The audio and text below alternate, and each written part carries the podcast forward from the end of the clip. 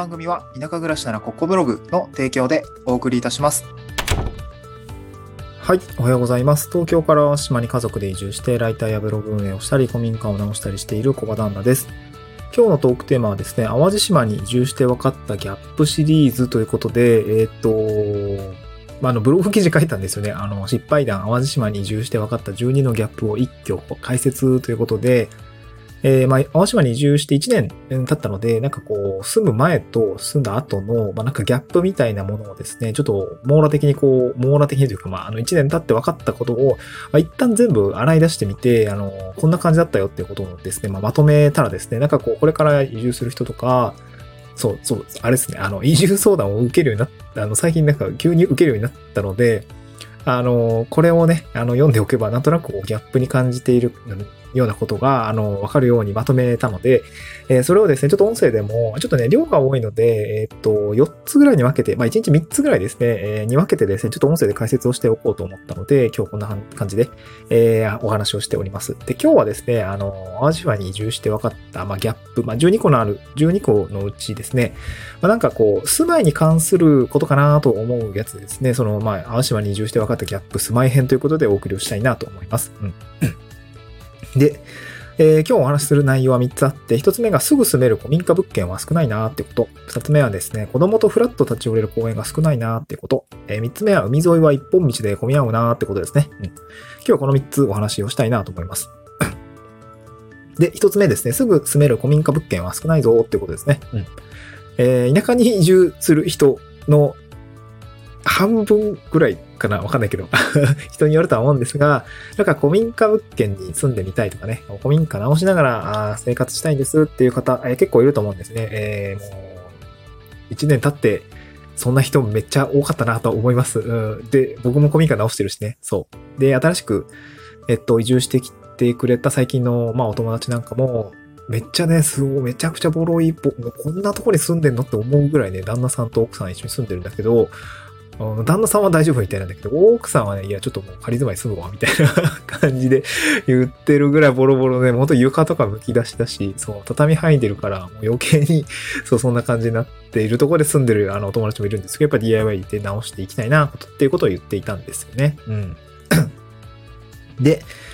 まあ、僕は、あの、地域おこし協力隊のミッションとして古民家を直しているんですが、まあ、そもそもね、古民家を見つけるっていうこと自体が結構難しくなってきてるんですよね。うん。まあ、一応その淡路島ってその3市あるんですよね。淡路市、あの上から淡路市、真ん中が洲本市、で、最後、えー、南の方が南淡路市っていう、まあ市で、3市で成り立ってるんですけど、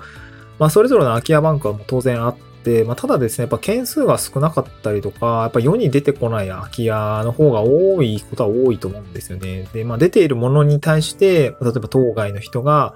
あ見るってことになると、やっぱなんかその需要と供給的には多分供給不足だと思うんですよね。で、あとね、結構移住者が増えているんじゃないかなっていう、これも本当に肌感覚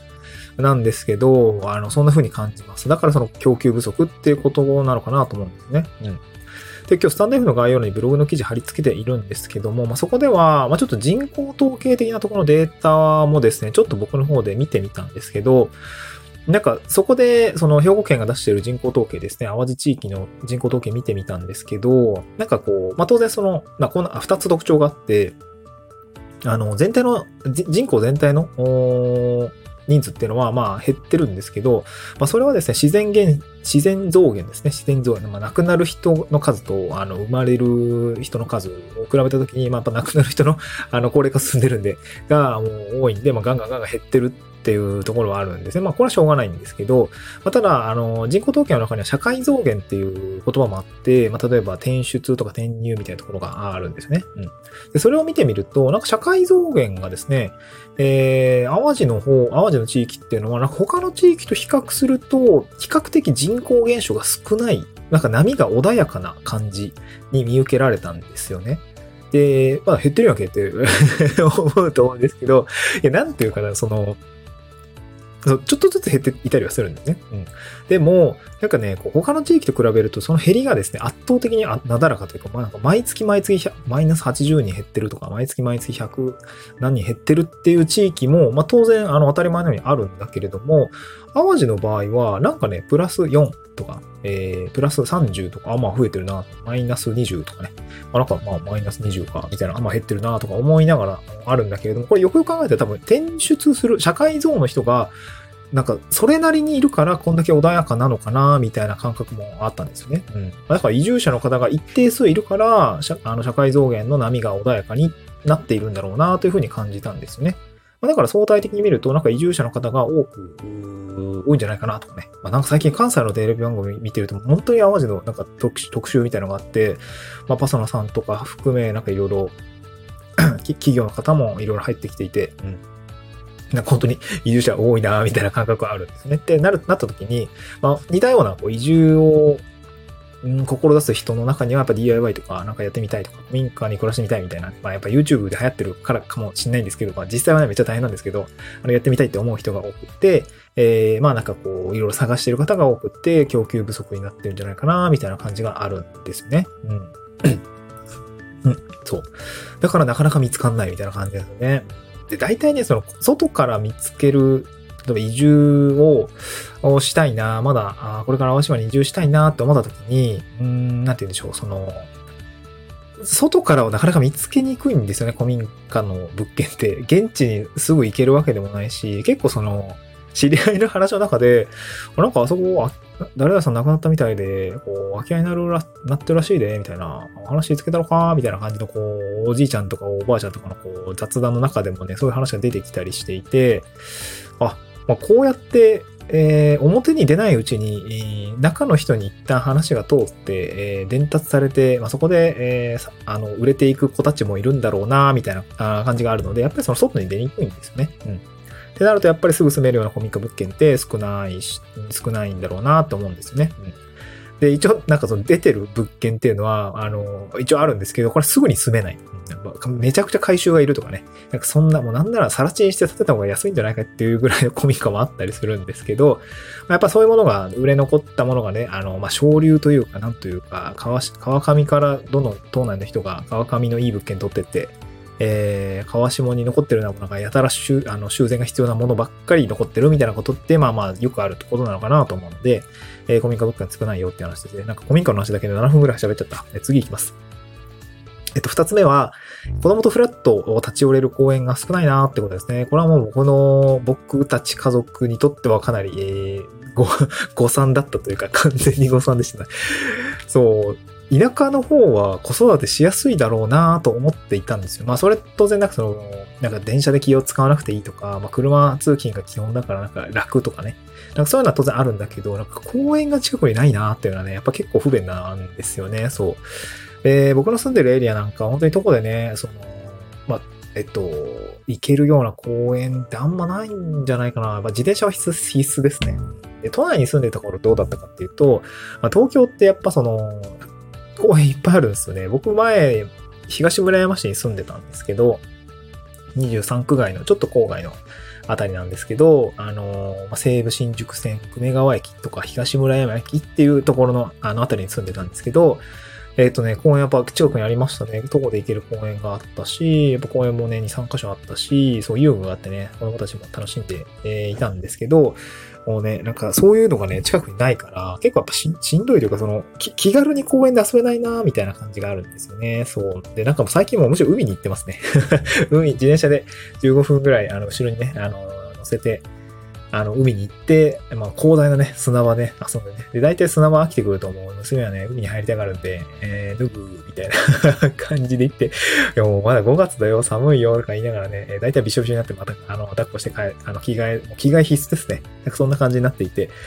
そう、うん、なんか公園が少ないっていうのは、なんかもうちょっとね、どうしたもんかな、みたいな。今ね、子供子育て課っていうところにですね、あの、僕の知り合いというか、あの、前、あの地域おこし協会の担当だった職員の方が子供子育て課に移ってですね、いろいろ仕事してくれてるんですけど、まあ、ちょまちょ、ね、ちまちまですね、あの、保育園じゃなくて、えっと、公園増やしてほしいみたいな ことは言ってるんですけど、まあまあ、そんな簡単にね、えー、うまくはいかないなと思うんですけどね、やっぱ遊具ってメンテナンスが必要ですし、あの、メンテナンスが結構大変なんですよね。うん。あの、強度とかも、当然必要ですし、まあ、怪我とかしたらなんとかね、あの、自治体の問題になっちゃうんで、まあそういうところもあってなかなか公園増やすってのは難しいのかなとは思うんですが、公園欲しいですねっていう感じですかね。うん。で、最後3つ目ですね。えー、住まい編ということで、まあ、あの、あ、住まい編ってなんでこれ公園の話してるかっていうと、その、なんか、住む場所の近くに公園あったらいいよなとか思いながらっていう意味合いの住まい編の、あの、くりでございます。で、最後、あの、住まい編の最後も一つですね。これは海沿いは一本道でめちゃくちゃ混み合うなっていうことですね。田舎ってなんか、うん、なんていうの？僕なんていうのかな、新潟市に前、まあ、あの、もともとは住んでたんですけど、まあ、言うても新潟市そこそこ政令市だったんで、駅前はまあ混み合うんですけど、それ以外ってまあそんな困らなかったんですよね。そう。なんか、そう、あんまり渋滞って、そう、バイパス通りとか、駅前ぐらいしか感じなかったんですけど、淡路ね、意外と普通の道を混み合うんですよね。で、それはなぜかっていうと、あのメ、メインストリートっていうんですかね、その生活道路と、なんて言うんだろう、その、観光に使われるような道路、まあ、あの、本当にメインストリートですね。生活道路とメインストリートが結構同じだったりするんで、でそれがね、かつ一本道だったりするんですよね。うん。海沿いのその、なんていうの、海が見えるような 道がですね、やっぱ観光で賑わう、例えばゴールデンウィークとか、あとシルバーウィークとかですかね。あの、大型連休とかね、夏休みとかでは土日結構しゅ、あの、混み合いますね。で、これ結構しんどとか思っていて、まあ、僕が住んでるエリアはあんまりこう海側にね、あの近づかないような感じで、えー、仕事側に行けるので全然問題ないんですけど、あの、僕が住んでる洲本市からですね、例えばし、しずきっていう場所があったりとか、淡路サービスエリアの方に抜けていくのは東海岸だったりとか、まあね、五色っていう地域とか、うん、まあ、なんだろう、あの、淡路市の西海岸っていうんですかね、もう本当に観光地っていう感じの部分に抜けていくあの、海岸通りって、まあめちゃくちゃ混むんですよね。大体混んでる。大体あのパンケーキのあたり混んでるんですね。幸せのパンケーキの あたり大体混んでるんで、要は週末はまあよう行かへんな、みたいな感じで思ったりとかするんですけど、まあやっぱりその、実際住んでみると、まあどこが混むのかって結構重要だなって思うんですよね。毎回その、例えば、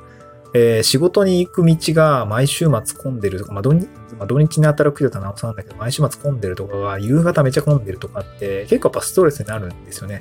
そう、まあ、まあ、ま、なんだ東京の満員電車に比べたら別にね、車の中でゆったり、あの、座って音楽聴きながら、まあ歌でも歌いながら、あの、通勤できるので、ストレスはないと思うんだけれども、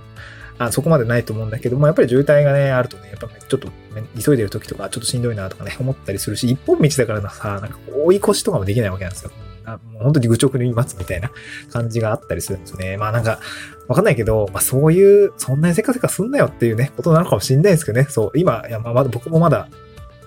移住してきて1年ぐらいしか経ってないので、えー、東京民のその血がね、抜け、まあ、なんかさっき島民って言われるようになってきたんだけど、あの冬眠ってやばいよね。染まってきてるなとかはあるんだけど、その、ちょっとまだせかせかしている気分もあって、ああ、なんか早く進まないかなとか思ったりするんだけど、まあね、こういう風に慣れていって、えー、渋滞も受け入れられるぐらいね、えー、まったり過ごそうよっていうことだと思って、今なんとなくね、ポジティブに捉えてるっていうことでございます。はい。まあだから本当にゴールデンウィークなんかね、あの、脳内の人は結構外出とか実は控えていたりとか、なんかそういう感じもあったりするっていうところでございますので、まあなんかね、こういうのがギャップだったよってことで、えー、今回はあの、青島に移住して分かったギャップ3選、3選ちゃうわ3つご紹介しました。住まい編ですね。住まいに関わる3つをですね、ご紹介させていただきました。一応ね、全部で12個あって、えー、各回、ちょっと小分けにねラ、ラジオでまたなんかシリーズ的にやっていこうかなと思うんだけれども、あの、ブログの記事にですね、あの、貼り付けてますね。ぜひこちら見てみてください。ちょっとしばらくギャップシリーズいきたいなと思います。また次回の収録でお会いしましょう。バイバイ。